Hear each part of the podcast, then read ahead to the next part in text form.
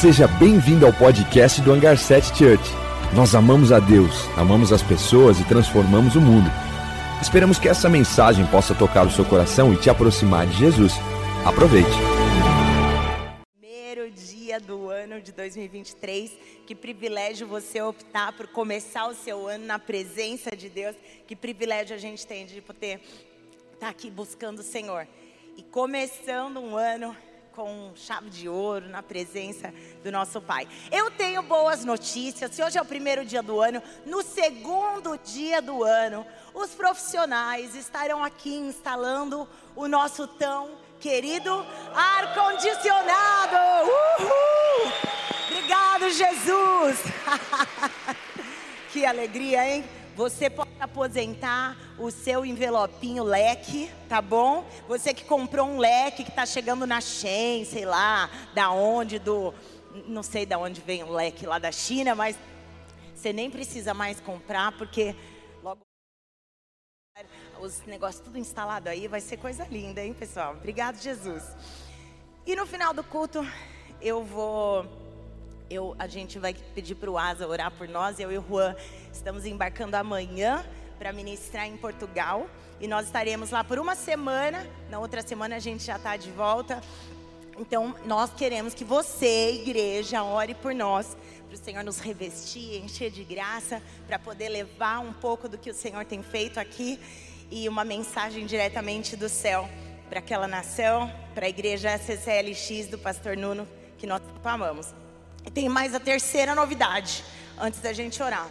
A terceira novidade é que no ano, primeiro um testemunho, né? O ano de 2022, nós colocamos no comecinho do ano aqui uma proposta de leitura da Bíblia juntos e várias pessoas concluíram essa leitura. Semana passada eu mandei ficar em pé e a gente aplaudiu. Mas a gente começa hoje uma nova leitura da Bíblia. O Luiz Neto falou isso nos comerciais. Então, do dia 1 até o dia 31, eu acredito que acaba, a gente faz a leitura de capa a capa da Bíblia em ordem cronológica, tá bom? Então, se você quiser participar com a gente, não deixa de falar com a gente no final do culto. Pode perguntar para Fernanda ali no lounge, para mim, para o Juan. A gente vai passar toda a informação para vocês. Combinado? Então vamos orar. Fique em pé só a última vez. E já num, num coração grato pelo nosso ar-condicionado instalado, vamos orar para o Senhor falar ao nosso coração através da palavra dele.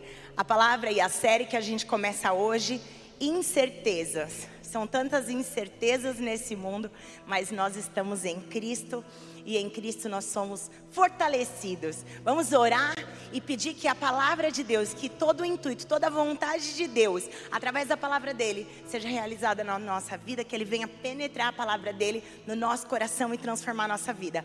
Obrigado, Jesus, pela tua palavra, obrigado pelo teu coração, obrigada pelo teu grande amor por nós. Obrigada, Senhor, porque o Senhor se entregou na cruz por nós e nos deu uma certeza, a certeza da vida eterna. Muito obrigada, Jesus pela tua vida, pela tua paz, por tudo que o Senhor conquistou na cruz por nós e por cada dia estar conosco. Obrigada, Jesus, que diante de todas as incertezas nós temos uma certeza e é o Senhor. Tu és a nossa certeza, tu és o caminho, a verdade e a vida e somos gratos, Pai. Abrimos o nosso coração. Fala conosco, Pai. Fala conosco.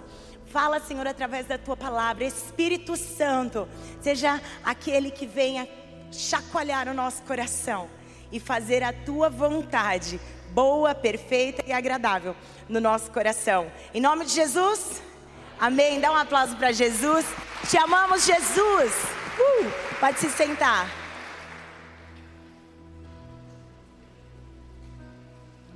E para você que já falhou em alguma leitura da Bíblia, você fala, ai, ah, não sei se eu vou começar, porque pode ser que eu não termine. Eu queria dizer que eu já falhei e já comecei a ler a Bíblia todos os anos, desde que eu tinha 12 anos, mas eu demorei para terminar. Por quê? Porque eu começava ali até Gênesis, ali até, até, sei lá, Levíticos. Aí quando chegava no Levítico, eu ficava, Deus, como que sai desse Levíticos aqui que está difícil? E aí eu parava e desistia, mas o ano que eu consegui perseverar foi o ano que eu li coletivamente, eu li com um grupo de amigos. E aí é, a gente leu em família e foi o ano que eu consegui é, ler até o final. E desse ano que eu li até o final, nunca mais eu parei.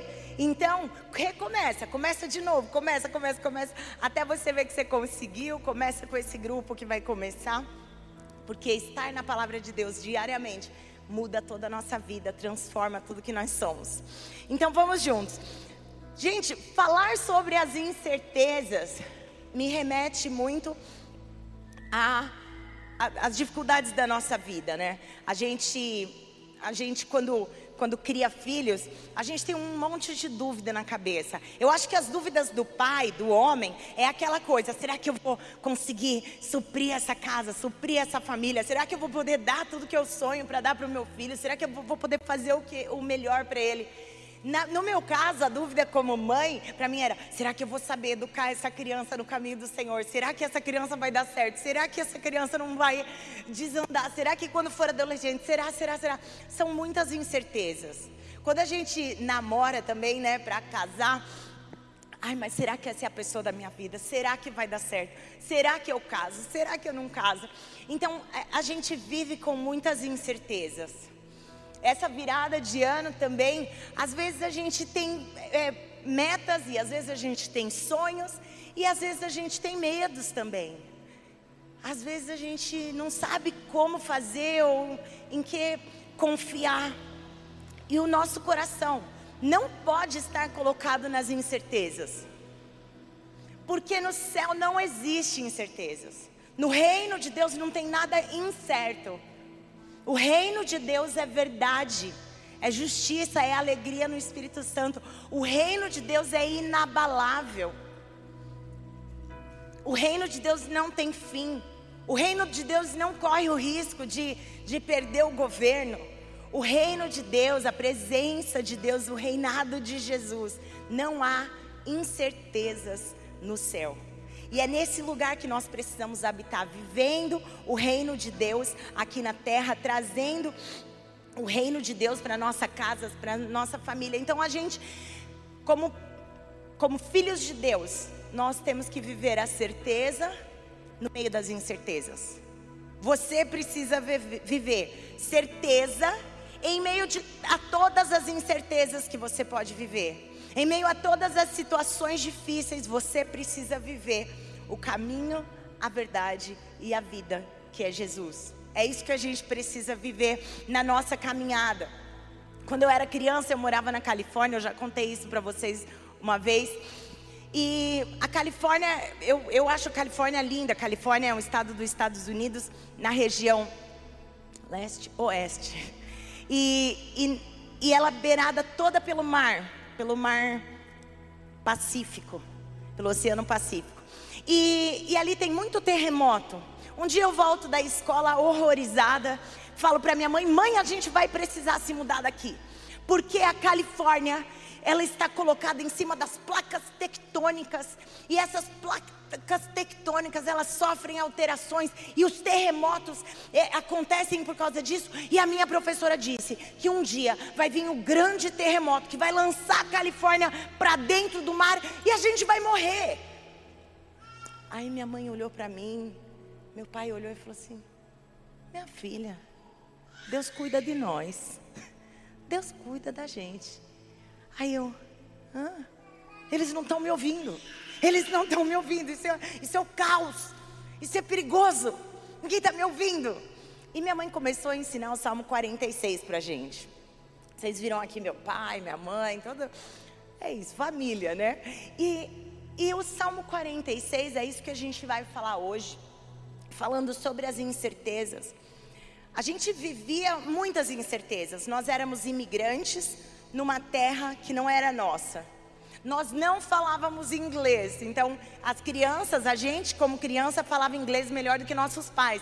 Então, para ligar energia em casa, meu pai levava meu irmão de 10 anos para o meu irmão traduzir em inglês para o cara lá da, da, da companhia elétrica para falar. E, e, meu irmãozinho de 10 anos falava com meu pai, meu pai respondia em português para ele e ele respondia para o cara. Então todos, todas as situações eram assim: ligava alguém, algum, ligava o banco em casa. Aí minha mãe falava assim: espera um pouquinho para você falar com a minha filha. Aí eu que tinha 8 anos falava assim: hello, yes, no, my mom can't speak English. E, e era assim, era um monte de incerteza, eles ficavam em dúvida com as coisas. A gente pediu documentação para viver lá e foi recusada, então a gente veio embora para o Brasil nessa época. E ali a gente, meus pais não encontraram assim um lugar para trabalhar, uma situação. E aí foi, eram muitas incertezas. E ainda mais a minha, que eu achava que o Califórnia ia cair no meio da água, assim, no meio de um terremoto. Mas no meio de tantas incertezas, o Senhor tratou a certeza no meu coração, o Senhor tratou a fé no meu coração. E eu via uma fé inabalável nos meus pais. Eu e você estamos falando, estamos sendo e procurando ser essa bênção na nossa família. Você será bênção, já é bênção na vida dos seus pais e na vida dos seus filhos. Você é e será um legado, vai carregar um legado para nos dias de abalos profundos da sua família, você vai trazer paz. Você vai trazer calma, você vai dizer: Ei, nós temos um Deus em quem nós podemos confiar. Esse é o nosso papel. Nós não estamos aqui brincando de ser igreja, porque o inimigo não brinca de ser inimigo.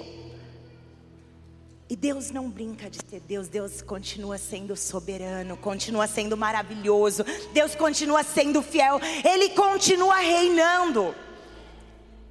Se aqui embaixo, se aqui na terra tem coisas incertas acontecendo, o céu está completamente inabalável. E nesse lugar que eu sentia incertezas, o Senhor começou a solidificar a minha fé. Vamos ler juntos Salmos o Salmo 46, a gente vai ler ele inteiro. Deus é o nosso refúgio e fortaleza, socorro bem presente nas tribulações. Portanto, não temeremos, ainda que a terra se transtorne e os montes se abalem no meio, no seio dos mares. Ainda que as águas tumultuem e espumejem, e na sua fúria os montes estremeçam Há um rio cujas correntes alegram a cidade de Deus, o santuário das moradas do Altíssimo. Deus está no meio dela, jamais será abalada. Deus a ajudará desde o romper da manhã. Bramam as nações e os reinos se abalam. Deus faz ouvir a sua voz e a terra se dissolve. O Senhor dos exércitos está conosco, o Deus de Jacó é o nosso refúgio. Venham contemplar as obras do Senhor, que tem feito desolações na terra. Ele faz cessar as guerras até os confins do mundo. Quebra o arco, despedaça a lança, queima os carros no fogo. Aquietem-se e saibam que eu sou Deus. Sou exaltado entre as nações, sou exaltado na terra. O Senhor dos exércitos está conosco, o Deus de Jacó é o nosso refúgio. Deus é o nosso refúgio e fortaleza. Ele é o socorro bem presente nas tribulações. Refúgio é um lugar de esconderijo. Refúgio é o lugar onde, quando o mundo está um caos, você vai se esconder. Eu sou a caçula de quatro irmãos e eu tenho um irmão mais velho que ele tinha certeza que eu era o irmão mais novo dele. Ele não, não, não percebia que eu era uma menina, uma mocinha, uma princesinha, não. Eu era o irmãozinho dele, ele fazia eu brincar de carrinho com ele. Ele, ele me botava na garupa da bicicleta, dirigia a, em toda a velocidade do mundo, eu ficava gritando lá. E ele causava. E às vezes eu gostava, né? Porque eu gostava. Adrenalina, legal. Mas daí ele achava que, ele, que eu era irmãozinho dele, me batia, e me atentava, e me irritava. E eu começava a tentar ele também, porque também ninguém é de ferro, né? Aí eu começava a irritar ele, ele me irritava, eu irritava ele, ele me... Daqui a pouco ele pegava de um jeito que eu não, não aguentava, né? Aí eu saía correndo, mãe, mãe. Aí eu saía correndo, mãe. Garrava nas pernas da minha mãe. Ai, o Raniel tá batendo, mãe me bateu. Aí ela, Raniel, sua irmã é pequenininha. O que, que eu fazia? Buscava refúgio buscava refúgio na senhora daquela casa, buscava refúgio na toda poderosa, buscava refúgio em quem tinha poder e autoridade de me salvar. Eu não sou boba nem nada. Por quê? No meio da brincadeira tá tudo bem. Mas quando a gente está com medo, a gente precisa buscar aquele que é poderoso para nos salvar. Aquele que é poderoso para nos guardar a gente precisa se esconder, buscar refúgio no Senhor. E correr para Ele, dizer: Deus, você está vendo o que está acontecendo comigo? Deus, você está vendo que eu estou sofrendo com essa situação? Deus, você está vendo que eu estou atravessando tudo isso? Jesus, me socorre. Jesus, olha o que está acontecendo, olha o que estão fazendo, olha o que eu fiz, olha as bobeiras, as burradas que eu fiz. Jesus, me perdoa. Jesus me salva disso, me salva de mim, me salva dessa situação. É para o Senhor que a gente tem que correr e para ninguém mais.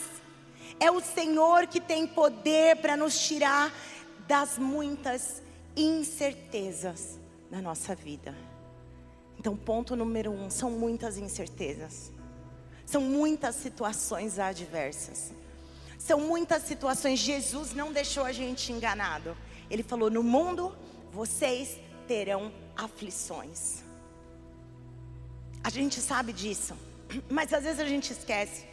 Jesus não falou assim, ó, venham a mim, porque vocês terão uma vida é, livre de qualquer problema e qualquer aflição. Ele falou: no mundo vocês terão aflições, mas tenham um bom ânimo eu venci esse mundo. Depois ele fala assim: venham a mim, vocês que estão cansados e sobrecarregados, eu vou aliviar, alívio, descanso, eu vou aliviar você. Troca esse peso pesado, esse fardo pesado que você leva, por um fardo meu que é mais leve. E eu darei descanso a você. Então, em meio a muitas incertezas, o Senhor é conosco. O Senhor nos convida para a gente participar com Ele, para a gente não estar sozinhos na caminhada. Quantas incertezas você pode estar passando? Talvez tua incerteza é algo sobre sua saúde física. Talvez você teve más notícias. Talvez alguém da sua família você teve más notícias. Talvez é a saúde emocional. Esse mês de 2022 para mim foi o mês de eu tratar a minha saúde emocional. A psicóloga falou para mim: "Você sempre foi ansiosa?" Eu falei assim: "Ansiosa? Eu não sou ansiosa." Aí ela: "Hum. Eu conto ou será que?" Então eu precisei tratar a ansiedade para descobrir que eu tinha ansiedade, que eu estava ansiosa, que eu vivia ansiosa. Talvez as incertezas da sua vida não sejam saúde emocional nem física, talvez sejam as finanças. Talvez você está encarando aí uma situação financeira adversa que você não esperava. Talvez as más notícias do trabalho ou alguma dificuldade te trouxe aí uma dívida e você está assim, Jesus, você não está me vendo? Olha isso, como que eu vou vencer isso? Como que eu vou sair dessa? Talvez as incertezas são no seu local de trabalho. Incerteza do governo, incerteza das mídias, incerteza de problemas na família. E você não está vendo as perspectivas porque você está com seus olhos fixos no problema. Você sabe que o apóstolo Paulo, ele fazia as viagens missionárias dele e ele mandando uma carta para o povo de Corinto, ele fala assim, é, segundo Coríntios 2, capítulo 7, versículo 5, ele diz assim: Quando nós chegamos à Macedônia, não tivemos nenhum descanso. enfrentamos conflitos de todos os lados, com batalhas externas e temores internos. Eu, quando li isso, falei: não, não é possível. O apóstolo Paulo, na segunda carta de Coríntios, ele já está mais velho, mais. Desculpa, mais. Sei lá, mais maduro. Nós não tivemos descanso algum. Enfrentamos conflitos de todos os lados. 2022 eu enfrentei conflitos de todos os lados. Do lado de dentro, do lado de fora. E ele fala assim, ó, com batalhas externas e com temores internos. Nossa, então o apóstolo Paulo sofria internamente com medos. Gente, eu e você passamos por situações onde o nosso interior não está bem às vezes. Não é nenhuma vergonha dizer isso, ou não é nenhuma vergonha você buscar ajuda mas nós precisamos buscar no Senhor, no nosso Deus vivo. E ele diz: Olha, foram muitos problemas, de todos os lados, foram externos, mas também internos. Nós precisamos buscar no Senhor. Semana passada, meu pai falou sobre os mil cairão ao teu lado e dez mil à tua direita. E direita, ele fala que que todos os lados são direita, mas quando meu pai interpreta o lado, ele fala que é o lado de dentro. Mil vai ser aqui dentro, mil problemas, mil inseguranças, mil medos, mil, insegu mil uh, ansiedades, mil baixa autoestima, mil depressões. Mas o Senhor diz: Ei, olha para mim, eu sou o seu refúgio. Vem buscar esconderijo em mim. Vem buscar descanso em mim. Vem se esconder em mim. O inimigo está correndo atrás de você, igual meu irmão corria atrás de mim. Mas quando eu encontrava o refúgio, não tinha mais perigo. Quando você encontrar Jesus, encontrar a pessoa de Jesus, quando você fechar a porta do seu quarto e se ajoelhar, fecha, se trancar, às vezes é no dia, você está no trabalho e se tranca dentro de um banheiro e fala: Jesus, eu só tenho você.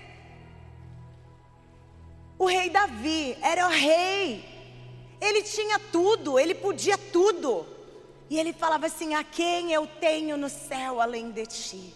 E não há na terra um bem além de ti. Gente, ele tinha exército, ele tinha dinheiro, ele tinha fama, ele tinha tudo. E ele falava assim: Eu não tenho ninguém, eu preciso de ti.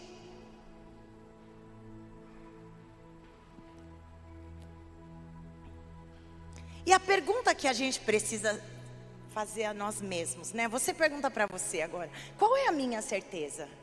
Qual é a sua certeza? nessa caminhada, nos dias maus, qual é a sua certeza? E muitas vezes na minha vida eu coloquei a minha certeza na minha conta bancária. Quando a, a grana estava tranquila, as contas pagas, os boletos pagos e ainda tinha um, um restinho, qualquer coisa lá no banco, estava bem. Eu colocava a minha certeza e se tivesse tudo pago, ou pelo menos a previsão financeira para pagar, eu estava tranquila. Minha certeza estava quando minhas finanças estavam tranquilas. Outras vezes eu colocava minhas certezas no meu casamento, no meu marido. Outras vezes estava nos meus filhos, na minha família, na minha capacidade, nos meus estudos. E a nossa certeza não pode estar em nada disso. Porque vez após outra, eu comecei a perceber que a minha conta bancária não respondia aos meus problemas, que o meu marido e os meus filhos e o meu chefe, e, e seja lá quais situações, minha faculdade, minha pós-graduação, não respondiam às situações da minha vida e do meu interior. Não deixam de ser importantes, mas não são a minha resposta e não são as minhas certezas. Quando a gente coloca qualquer coisa acima da pessoa de Deus, acima de Jesus, essa qualquer coisa se torna o nosso ídolo. Seja a nossa conta bancária, seja o nosso cônjuge, o seu noivo, o seu namorado,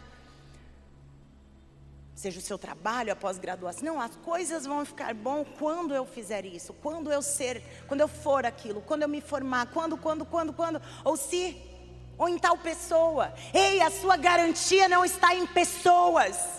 A sua garantia, a sua certeza precisa estar na pessoa de Jesus. E só nele.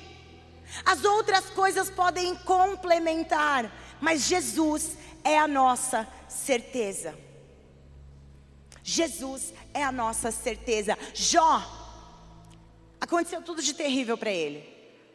Se no mundo tereis aflições, para Jó foi o pior de todos.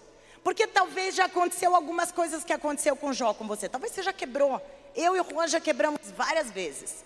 Já quebramos, já um monte de gente ficou devendo para a gente, a gente devendo para as pessoas, a gente, a gente trabalhava só para pagar a dívida. Aí pagava a dívida, graças a Deus se levantava, reerguia, quebramos de novo. E, as, e, as, e daí paga a gente, paga a situação, re, restaura tudo e vai. Já aconteceu também de más notícias. Já perdemos pessoas queridas. E Jó, ele perdeu os filhos, ele perdeu tudo que ele tinha, as finanças, tudo, tudo, gado, tudo que ele tinha. E aí ele foi acometido de uma doença tão grave, tão horrível, tão terrível, que as pessoas olhavam para ele e viravam o rosto. De nojo, assim. Ele se coçava com um caco de telha, assim, com.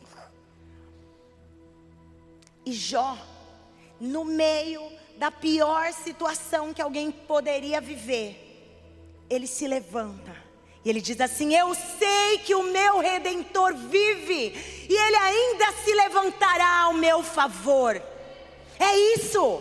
Em meio às incertezas, em meio às situações, eu sei que o meu redentor vive e ele é ao meu favor, e ele se levanta ao meu favor, ele não me abandona, ele não me larga, ele está comigo. Jonathan Edwards, ele era um, um pregador, um pastor, um homem de Deus. Através da vida dele, os hospitais da cidade que ele morava foram fechados, ficava vazio, porque ele começou a ensinar as pessoas sobre cura e Deus fazia milagres e Deus curava pessoas. Só que ele teve situações na vida dele que ele não viu solução. E ele viveu com aquela dualidade. Caramba, Deus me usa para fazer milagres, mas e na caminhada dele, ainda que ele vivesse com tudo isso, ele falava assim: o crente, ele tem três situações que ele pode atravessar. O crente pode atravessar a adversidade, o problema, os dias incertos. E ele pode ter certeza que o Senhor está com ele. Ainda que eu passe pelo vale da sombra da morte, o Senhor está comigo. A tua vara e o teu cajado. Mesmo que eu ande pelo fogo, o Senhor está comigo. Se eu passar pelas águas, lá estarei. Ele está conosco. Então, se o crente passar por dificuldades, Deus está com a gente. Se o crente tiver alegrias, yes, Deus deu vitória, é testemunho. Uau, olha o que, que Deus fez, olha que maravilha, olha que bênção. Mas se o pior nos sobrevier, Se a gente perder a vida, se a gente morrer, se a gente perder alguém, nós estaremos com o Senhor por toda a eternidade. Então ele diz: as três situações da vida de qualquer ser humano, quando você tem certeza naquele que merece a tua certeza, você está bem. A primeira vez que a gente foi andar de avião, o Kevin, quando era pequenininho, ele tinha língua presa. Ele falava assim. e a gente subiu no avião, duas cadeiras, eu e o Kevin, as outras duas, o Juan e o Brian. E o Kevin ficava assim. E se o avião cair? Aí eu falei, por que você está pensando nisso? Não sei. Ah, tá bom. A gente está indo viajar e a gente vai ver a Darling. Eba! A gente vai para os Estados Unidos. Eba! E se o avião cair? Eu falei, filho, se o avião cair, a gente vai ver Jesus. E se o avião não cair? Aí a gente vai para os Estados Unidos. E se cair? Se cair, a gente vai ver Jesus. Aí ele, tá bom. a certeza é que a gente vai estar com Jesus. Se o avião cair, a gente vai estar com Jesus. A gente vai abraçar Jesus. Não haverá mais choro, não haverá mais dor, não haverá mais luta. E se o avião não cair, a gente segue essa vida com o Senhor ao nosso lado sendo o nosso cuidador, o nosso Deus. Qual é a sua certeza? Jesus é a nossa certeza. Olha o que diz em Hebreus, Hebreus 11, 1, é o texto da fé. Ora, a fé é a certeza das coisas que se esperam e a convicção de fatos que não se veem. A fé é uma certeza. Eu achava que fé era o incerto. Não, a fé é a certeza. É a certeza das coisas que eu espero e a prova das coisas que eu não consigo ver. A fé é o nosso combustível na vida espiritual. A fé é ver aquilo que não é possível ver. A fé é confiar, é saber que o nosso redentor vive. A fé é aquilo que Jó olhou e falou: viu, o, tudo que eu estou vendo é desgraça, mas eu tenho certeza, eu tenho fé. Eu caminho acima das circunstâncias, acima das incertezas, porque o meu redentor vive. Não é porque eu estou atravessando o vale da sombra da morte que o meu redentor está sofrendo problemas. O meu redentor continua vivo. O meu Jesus já venceu para que eu e você tivéssemos vida tivéssemos esperança. Então a fé é a certeza. No meio, enquanto tudo está incerto, a fé é a certeza. O salmista fala assim: Eu olho para os montes, e de onde virá o meu socorro? Ah, o meu socorro vem do Senhor, que fez os céus e a terra. Ele fez esses montes. O monte está me dando medo. Deus é que fez esses montes. Os montes são obstáculos. Ei, Deus é acima dos montes. Deus é acima dos mares. Deus é acima dos seus problemas. Eu creio no Senhor que se levanta ao meu e ao seu favor. Ele é a nossa certeza. Jesus é a nossa esperança. Ele é o nosso braço forte. Deus é o nosso refúgio e fortaleza, socorro bem presente. Essa, essa é a certeza que temos, é a âncora da nossa alma. Esse é o esconderijo. Então, qual é a sua certeza? A minha certeza é Jesus. Porque no Salmo 46, ele vai começar a falar agora dos caos que a gente enfrenta. Porque ele começa a dizer assim, ó: ainda que os montes se perturbem, ainda que os mares é, estão fumejando, ainda que os montes se transportem para dentro dos mares. Sabe o que ele está falando? Ele está falando dos terremotos que eu tinha medo. Ele está falando de tornado, de furacão. Ele está falando daquela chuva que deu ontem, que entrou água aqui na igreja, que entrou água talvez na sua casa. Ele está falando das situações que são acima do que a gente pode fazer ou controlar. É muito bom e é muito fácil quando a gente consegue controlar as coisas. Mas a vida foge do nosso controle. As situações acontecem que a gente não consegue controlar. Mas aí a gente tem um Deus que pode todas as coisas. A gente tem um Deus que nos ama. Então ele diz assim, ó: "Portanto, não temeremos". E a resposta dele para todas as situações adversas são é não temeremos. Portanto, não temeremos, ainda que a terra se transtorne e os montes se abalem me no meio dos mares. Não temeremos, não temeremos, ainda que as águas se tumultuem e se perturbem. Não temeremos se os montes estremecerem. Não temeremos se as nações se embravecerem. Não temeremos se os reinos se abalarem. A Bíblia tem um não temas para cada dia do nosso ano. Os estudiosos dizem que tem 366 não temam na Bíblia. Não temas, não temas, não tenha medo, não tenha medo. Porque o Senhor sabia que esse era um problema da humanidade. O Senhor sabia. Ele, quando está no momento da dor, um, minutos, horas antes dele se entregar na cruz, aí ele fala: Pai, se possível, afasta de mim esse cálice. Ele sabe o que é medo.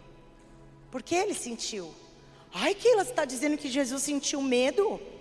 Se ele foi homem como nós, e se ele sabia que ele ia enfrentar uma cruz, e se ele sabia que o pecado da humanidade ia afastar ele de Deus, ao ponto dele gritar: Elohim, Elohim, Deus meu, por que você me desamparou? Ele sabia que aquilo seria terrível, que seria horrível, e ele pediu, por favor, se for possível, mas acima de tudo, faz a tua vontade. Então, esse Jesus que conhece as suas dores, conhece as minhas dores, Ele conhece os nossos dias difíceis, Ele conhece as situações que a gente atravessou e atravessa. Ele sabe o que é um problema financeiro, Ele sabe o que é um problema de família. Ele teve problemas na família. Imagina que na família dele, até que ele é, ressuscitou, muitos da família dele não criam que ele era o Messias. Teve irmãos de Jesus que só confiaram e acreditaram que ele era de fato o Messias depois da ressurreição. Então ele teve situações adversas. Imagina o teu irmão ser contra você. Você sabe o que é isso? Talvez você já passou por isso. Mas esse Jesus que foi traído, foi traído por Judas, foi negado por Pedro, o best friend, o Pedro que disse que ia até, até a morte com ele. Ele passou por tudo isso. E ele sabe o que você está passando, ele conhece. Então o salmista aqui está dizendo: Eu não temerei. Pode acontecer situações de caos na minha vida física, mas também situações de caos no meu emocional. Situação de caos, que eu não, não sei encontrar uma saída aqui dentro. Mas eu vou declarar: eu não temerei. O Senhor é comigo. O Senhor está comigo. O Senhor cuida de mim. O Senhor me ama. Eu não preciso ter medo.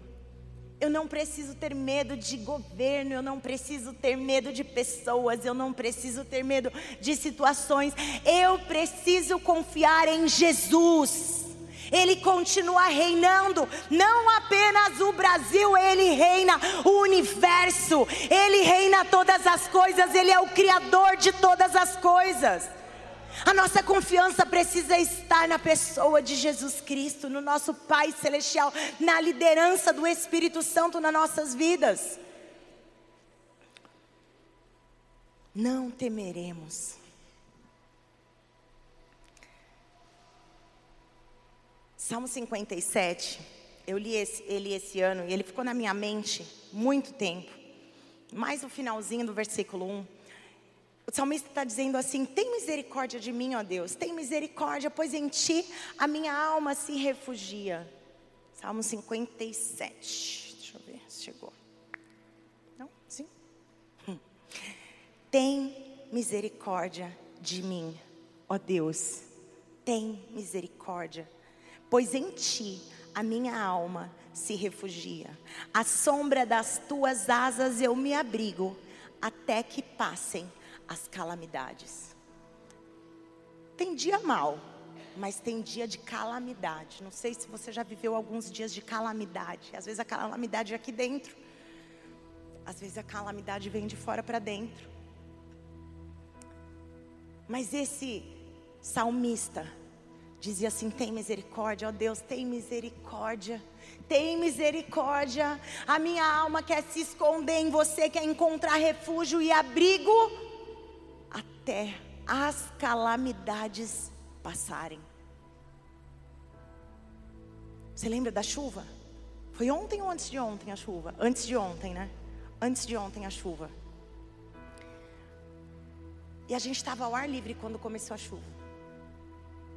Aí a gente foi dando carona para quem estava é, sem carro ali. Quando todo mundo já estava organizado, cada um dentro do seu carro, para onde a gente vai? Vamos para casa que a gente está ensopado. Vamos o quê? Encontrar abrigo. Chegamos em casa, tomamos um banho quente e refugiados, abrigados em casa. Daqui a pouco começou a notícia. Tem água não sei aonde, tem não sei o que lá. O Indaiatuba está debaixo d'água. Ei, no caos, na calamidade, você precisa se refugiar. E não é num lugar físico, mas é na pessoa de Jesus. Não é em uma pessoa física, não é no seu colega, no seu amigo, no seu cônjuge, no seu namorado. É na pessoa de Jesus. Quando será que a gente vai entender que o abrigo e o refúgio não é nas nossas finanças? O abrigo e o refúgio não é se tudo der certo na nossa vida, porque pode ser que tudo está dando certo, mas aqui dentro tem um caos. O abrigo e o refúgio é em Jesus.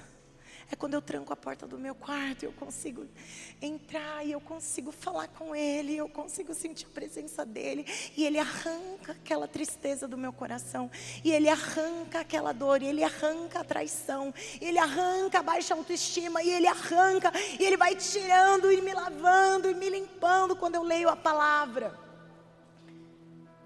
Jesus, eu quero me abrigar em Ti até que essas calamidades vão embora. A gente vai passar por incertezas, mas o nosso lugar seguro é debaixo das asas do nosso Senhor, é no abrigo, é no Senhor. E esse salmo ele vai terminar falando de uma alegria. E eu acho engraçado que na Bíblia ele consegue colocar o caos e a alegria juntos. Isaías 61, ele fala assim: Sabe essa tristeza? Eu vou te dar uma coroa de alegria ao invés dessa tristeza. Eu vou te dar vestes de louvor ao invés dessas cinzas, desse pano de saco que você usa naquela época. Eles. É, quando estavam tristes, chateados e alguma coisa, alguma calamidade tinha acontecido, eles botavam cinza, cinza de de, de, coisa que se queimou, cinza na cabeça, eles se vestiam de pano de saco, eles rasgavam as vestes dele para mostrar para todo mundo: eu estou triste, eu estou de luto. E ele fala assim: eu vou te dar a alegria e vou trocar essas vestes de luto, essa dor, por alegria constante, por alegria na minha presença. Não uma alegria que passa, não uma alegria porque alguma coisa boa aconteceu, alegria da salvação, alegria do nosso Deus. Alegria do Senhor, que é a nossa força, que nos fortalece. Alegria que permanece quando as dificuldades vêm. E ele fala de alegria em meio às incertezas.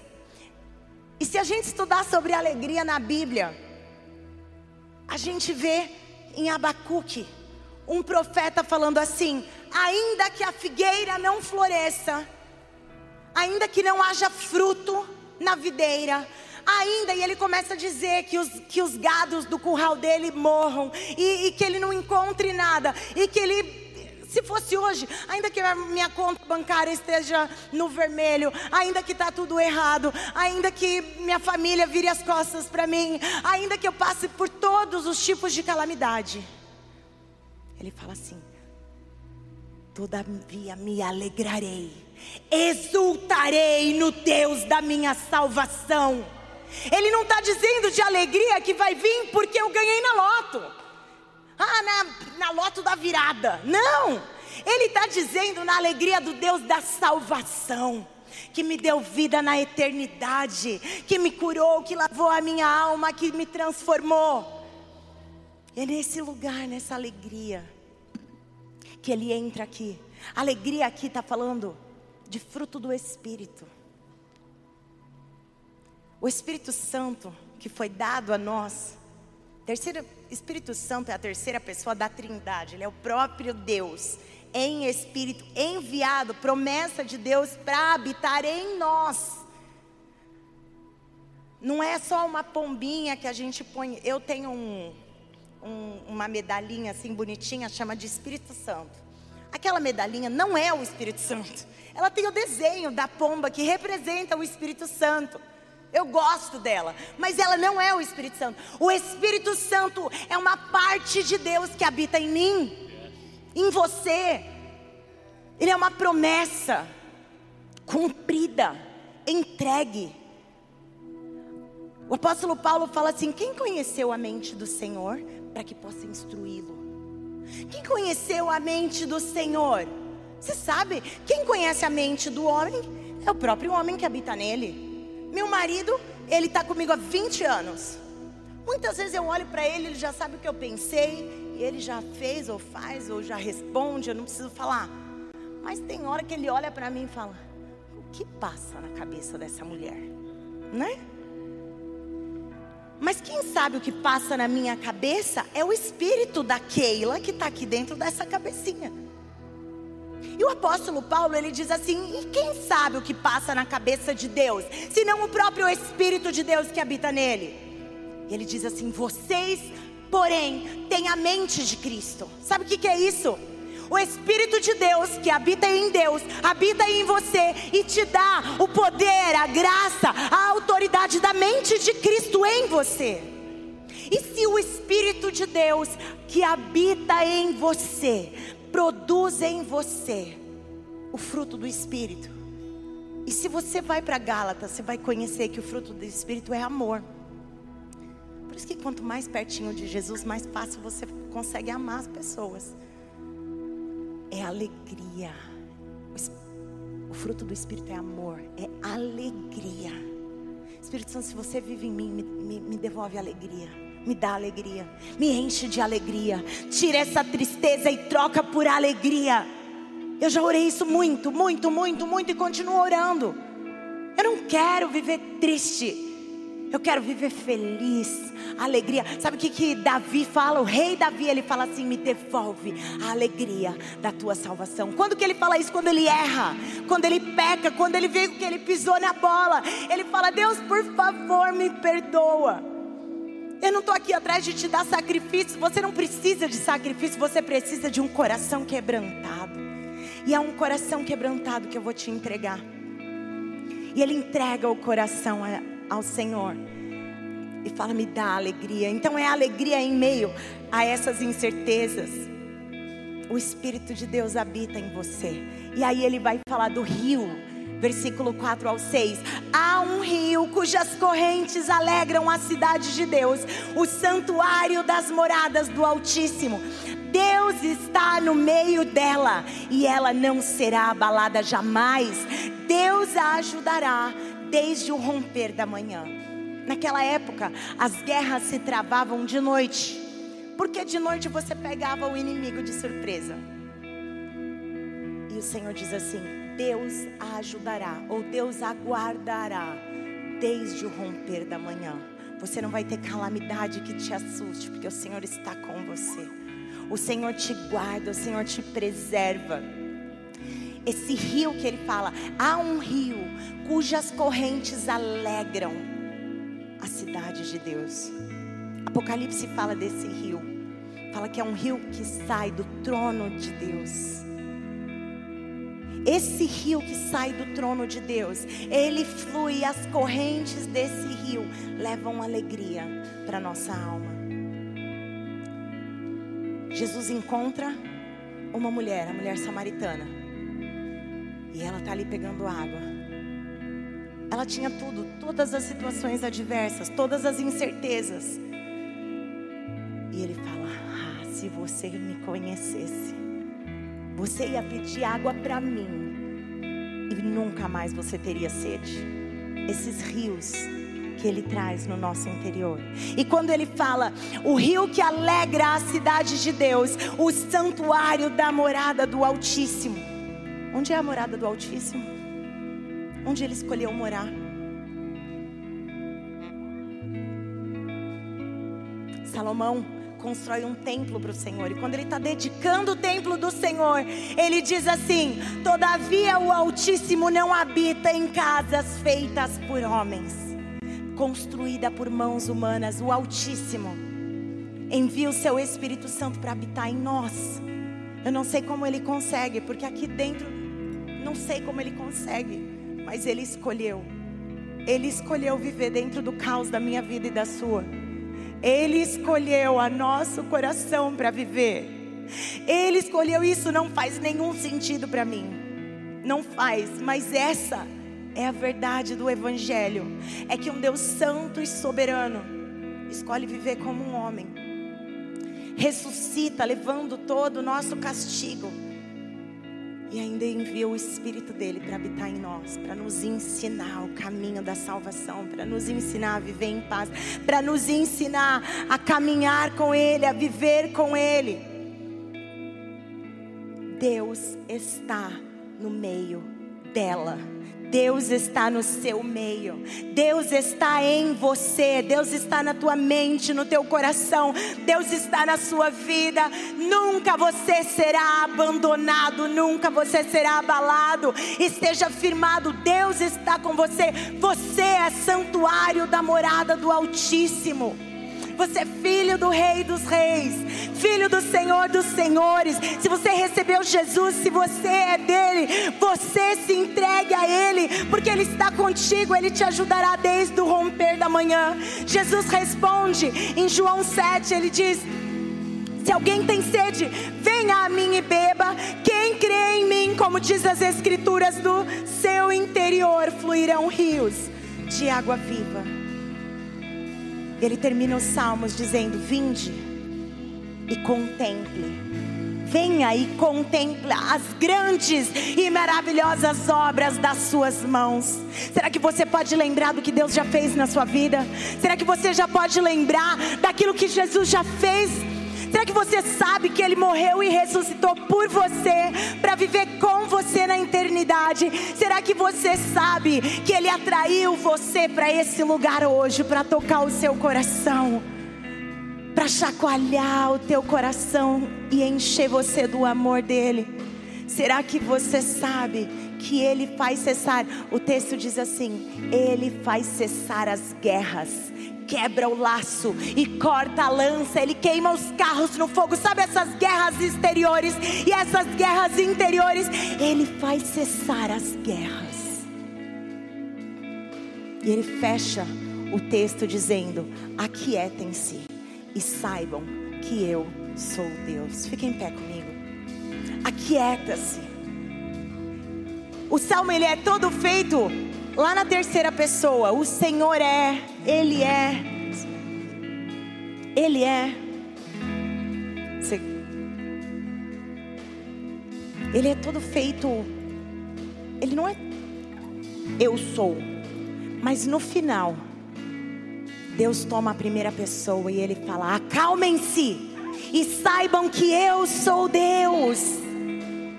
Ei, Azael, Ei, Maiara. Ei, Fernanda. Ei, Márcio. Ei, Karina. Saiba que eu sou Deus. Catherine, saiba. Acalma o teu coração. Eu sou Deus. O próprio Deus diz para você hoje: acalma. Aquieta-te. Eu sou Deus. Eu sou Deus que tirei o meu povo do Egito. Eu